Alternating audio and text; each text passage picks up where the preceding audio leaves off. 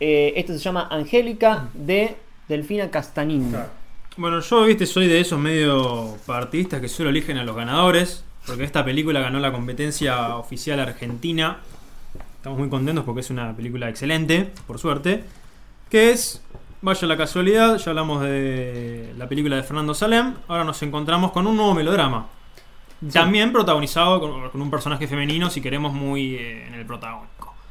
Bueno, Angélica empieza con la, el personaje titular, que es una chica que se nos da a entender siempre vivió con su madre, en la misma casa de siempre, la casa familiar, esas casas viejas este, con altillo, que va a ser muy importante en la, en la historia.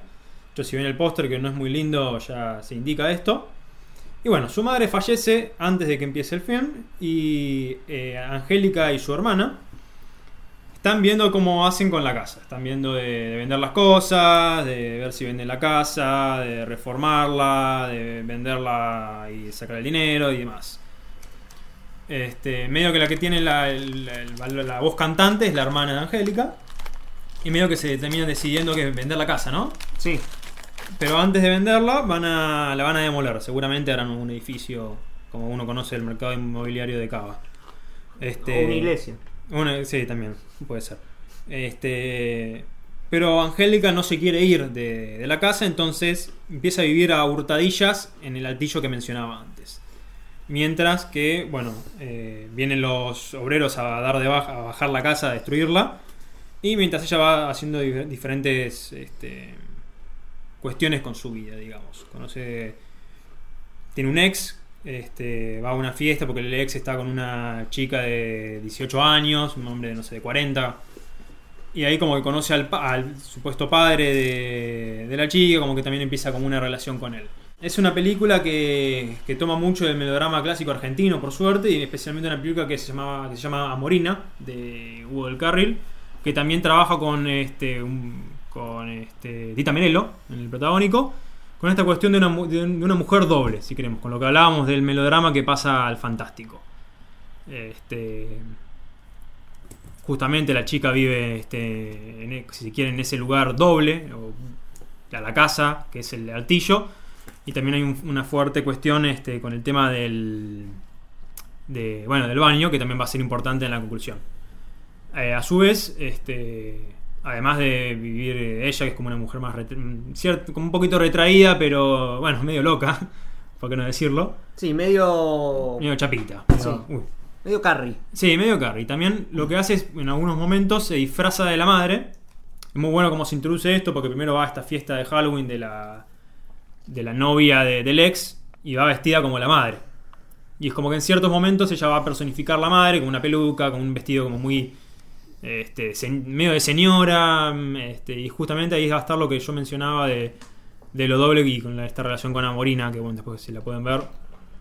Eh, justamente va a ser ella también la madre y ella misma, ¿no? Es curioso porque cuando va a la fiesta, digamos, que ella le dice a una persona, un tipo disfrazado de Minion, que se disfrazó como.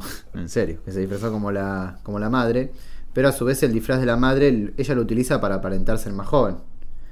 Es como que hay una dualidad ahí entre las dos cosas. Mm. Eh, porque ella siempre, bueno, va a estar en el medio de, de las dos edades o. O más que en el medio de las dos edades, nunca se define bien ella en qué grupo social o, digamos, etario per- pertenece ella. Él es, es muy bueno, creo que la, la comparación con, eh, por suerte, esto hay un orden, con lo que hablamos con Lucy in the Sky, por ejemplo, que también en un momento de esa película horrible con Natalie Portman, este, con esto que decíamos que como que se volvía loca y le agarraba una especie de doble personalidad, Natalie Portman empieza a ponerse una peluca también rubia como Angélica y empieza también a hacer otra, digamos. De, de repente, una ferretería se compra una peluca y es, es otra mujer. Se, se convierte en una. Bueno. Si, Psicópata. si tienen el, el mal trago de verla, se darán cuenta. Que además lo de la peluca se descarta en un segundo, ¿no? Sí, es que sí, tiene sí. algún tipo de En relevancia. la luz sin descargar. En cambio, en cambio acá en Angélica, primero que está presentado como bueno, justamente en Halloween, en lugar de vestido, de traje, y ya después lo sigue eh, usando, si querés, primeramente como una cuestión de, de que por ahí le das más seguridad, se siente más atractiva, eh, este, con ese disfraz. Y bueno, después medio que al mismo tiempo que, que es ella misma, de alguna forma se va transformando en la madre, si queremos, ¿no? Que, que incluso, perdón, eh, digamos, la, la, la nueva novia de, del ex es una chica muy joven, digamos, en comparación con, con ella. que por eso se disfraza también para aparentar, ese tipo de cosas. También un poco la importancia de la casa, el tema de los ejes verticales. eh, el- ella que vive como en un. eh, Altillo, sí. Un altillo, sí. eh, los problemas eh, para comunicarse y tratar de aparentar que. Eh, que, digamos, que, está, que está viviendo. Que, que está viviendo en otro lado. Y tiene que hacer como una especie de tramoya para. eh, como puesta en escena para tratar de que. De, de seguir viviendo ahí. A pesar de que la casa esté. Cada vez está cada vez más destruida. Sí. Hay un momento muy gracioso que, bueno, ella como que empieza a tener una relación con un hombre, como que la- lo invita a la casa y la casa está hecha bolsa, tiene las paredes, le falta todo el revoque y demás. Este, y- pero nada, como pone una mesita, dos velas, le da como un toque romántico, entonces como que hace esa puesta en escena, si queremos. Sí, dice que está, está pintando la casa, Sí, que está, está arreglando. es muy bueno porque en un momento le, le pregunta, vieron siempre con, con esos diálogos mínimos se, se encuentra el sentido total del film. Y dice, no, bueno, a veces vivo acá, a veces vivo en otro lado, justamente este personaje va a estar en dos lugares a, a la vez, ¿no? Este, y también eh, con esto de lo dúplice, es muy. Además de este, de este diálogo que ya mencionábamos, lo de la fiesta para mostrar lo doble. Justamente lo bueno de, la, de la directora, ¿no? ¿cómo era, perdón? Delfina Castanino. de, de esta chica, este es que encuentra diferentes formas para mostrar lo mismo. Y cada una, si queremos en comparación con lo de Malik y con lo de este Noah Hawley. Sí, Noah, el amigo Noah, que siempre haciendo lo mismo, justamente, bueno, ese diálogo, este, el vestido y demás. De hecho, hay una conversación muy buena que tiene Angélica con. en el teléfono, Angélica como Angélica, no Angélica como la madre. Donde ella arranca a hablar y está hablando con parece con una amiga y está todo bien, viste, la, la mejor, buena onda. Sí, no sé, hace mucho no nos vemos, sí, buenísimo. Y de repente, o sea, lo mejor, y de repente empiezan a girar la, la- la conversación porque, bueno, empieza el- a la persona que da por teléfono, nosotros no lo escuchamos, le empieza a comentar algo malo de la hermana.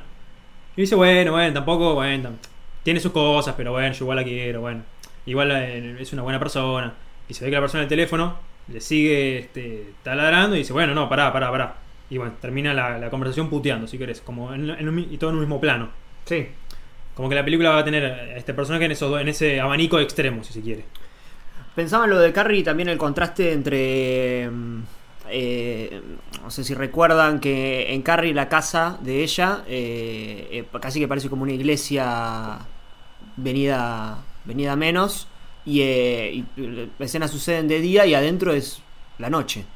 ¿no? Como se ve el rayo de sol de afuera, pero, pero sí es eh, la oscuridad completa. Y, y ustedes me habían comentado algo de la cuestión más de. directamente de lo fantástico, más sobrenatural.